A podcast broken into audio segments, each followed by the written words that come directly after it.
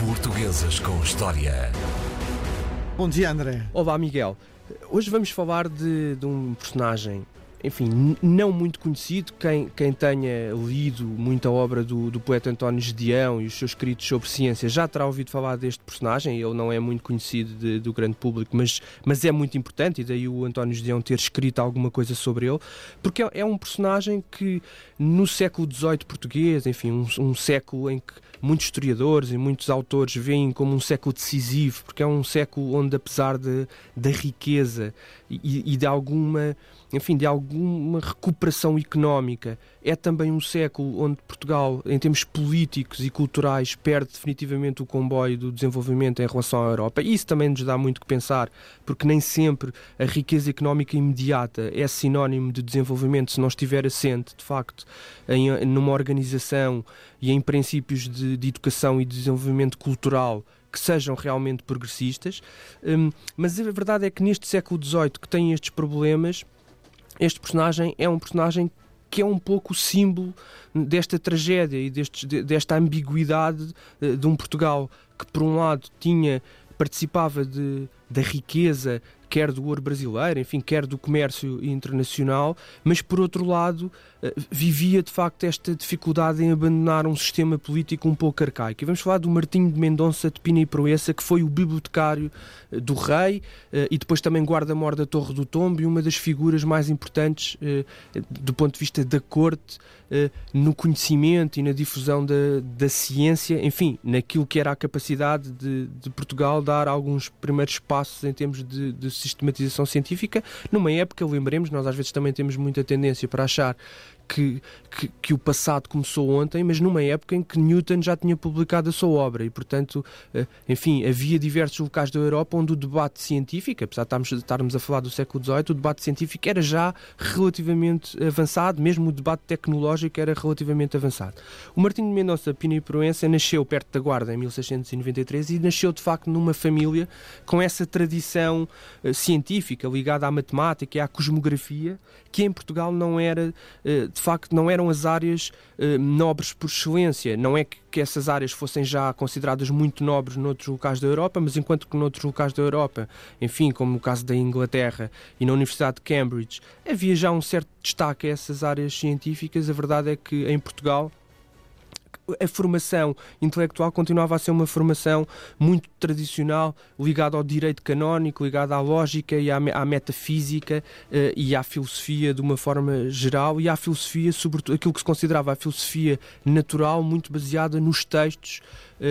e não propriamente em experimentação abstrata, mesmo apesar da tradição que os portugueses tinham tido em termos geográficos e, e, de descrição do mundo natural, mas que como tinham ficado muitas das vezes manuscritas, esses, esses manuais do século XVI e, e, mesmo do século XVII acabaram por não passar, não foram impressos e muitos deles acabaram por ficar esquecidos nos arquivos. Mas a verdade é que o Martim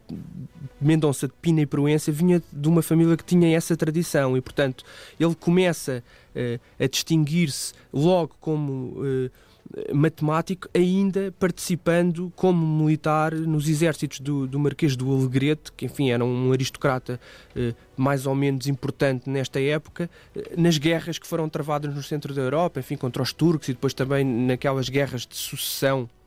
do reino da Polónia no início do século XVIII, ele aí distingue-se logo como um, como um militar que não é apenas um militar com capacidade, eh, enfim, de comando ou de bravura em termos de batalha, mas é também um militar, e nesta época isso começava a ser decisivo, com capacidades matemáticas que podem ser postas ao serviço da guerra. E, portanto, quando ele regressa, eh, por volta de 1720, quando ele regressa eh, a Lisboa, a Portugal e à corte em Lisboa, rapidamente é tornado académico, entra para uma das academias que, que, também começavam a aparecer nesta altura eh, na corte, patrocinadas pelo Dom João V.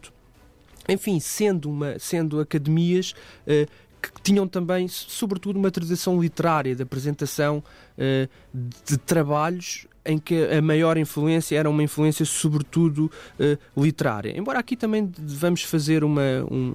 uma pequena nota, e por isso eu falo de contradições, porque também não devemos exagerar quando falamos do, do obscurantismo, porque embora o sistema político fosse de facto um sistema político arcaico, que recusava qualquer espécie de parlamento ou até de, impressão, uma coisa que foi muito importante e que nem sempre é discutida, que era o facto das, das decisões não serem impressas e não serem acessíveis a toda a gente, como acontecia, por exemplo, no caso da Inglaterra. Mas a verdade é que, do ponto de vista uh, do conhecimento, começavam a ser dados pequenos passos. Enfim, e o Dom João V uh, fez algum esforço no sentido de patrocinar uh, a própria cosmografia, cosmologia, os estudos de cosmologia no espaço da corte, fundou o primeiro observatório e, do, do céu e, portanto, eram dados alguns passos. Só que, de facto, eram, eram passos muito dependentes de, de, do, do, dinheiro do rei e por isso muito circunscritos pelas opiniões e pelas decisões que o rei mantinha. E sendo o rei alguém que estava na cúpula de um sistema político arcaico, de facto, a forma como esse conhecimento se transmitia e a forma como esse conhecimento, eh, enfim, era concebido eh, e era encarado, não era de facto a forma mais útil. Mas o Martinho Mendonça Pina e Proença foi de facto um, um, bibliotecário da Biblioteca Real importante, fez esse esforço de abertura da cultura portuguesa a, a, a, influências diferentes. Ele vai escrever um livro que foi muito importante, os apontamentos sobre a educação de um menino nobre, que é, é um dos primeiros esforços para lidar com o problema, lá está, do tal sistema político arcaico, e portanto é um dos primeiros esforços de lidar com o problema de uma aristocracia que, sendo fundamental para exercer os cargos políticos e militares, não tinha a tal educação moderna. E, portanto, começam a aparecer estes autores, e o Martinho Mendonça Pinho Proença foi um desses autores, que percebe que há ali um problema e, portanto, a forma como ele o tentou resolver foi já que dependemos de um sistema político arcaico em que a aristocracia é decisiva para exercício dos cargos políticos e militares, temos que fazer alguma coisa relativamente à educação dessa aristocracia. Ela não pode ficar entregue às ideias que os seus pais, que os pais aristocratas têm para os seus filhos, educando-os em casa com, enfim, muitas vezes as ideias mais absurdas ou privando-os do que de mais recente se faz na Europa em termos de conhecimento. E portanto ele é um dos primeiros a defender esta ideia de que se devia ter uma formação eh, mais, enfim, aberta e científica e transparente para os nobres. A verdade é que o esforço acaba por não ser também ele eh, muito fértil. Ele depois vai acabar por, sendo um dos homens de grande qualidade, vai acabar por ser recrutado para uma missão muito difícil que é ir para o Brasil implementar um novo sistema fiscal para tributar o ouro Uh, e, e, vai ter muitas dificuldades, porque ele vai como um comissário, enfim, ele não era um aristocrata de sangue, e isso na época era muito importante. E quando ele chega ao Brasil como governador uh, interino, uma espécie de comissário enviado diretamente pelo rei para implementar aquele sistema fiscal, ainda por cima implementar um sistema fiscal era alguma coisa que levantava sempre imensos problemas, e não sendo ele um aristocrata, ele vai ter imensas dificuldades ao longo dos anos em que está no Brasil como governador interino de Minas Gerais, porque é sistematicamente maltratado, é, ele queixa-se sistematicamente para a corte que não é respeitado e que corre várias vezes uh, uh, risco de vida porque de facto não tinha essa aura nobiliárquica e, portanto, era quase impossível o exercício de um cargo político naquela época sem se ter essa legitimidade de sangue, o que pode parecer um paradoxo, mas eram, os próprios, eram as próprias populações que quase exigiam que fosse um aristocrata a ser o governador ou então não o respeitariam. Ele depois acaba por regressar em 1738, já doente, ele nunca mais recupera das constantes queixas que vai relatando para a corte no Brasil e acaba por morrer em 1743, apenas com 50 50 anos, eh, de facto, eh, deixando uma vida eh,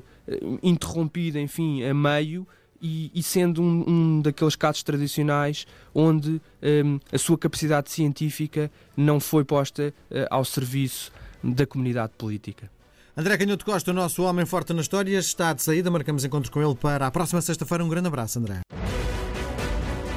Portuguesas com História.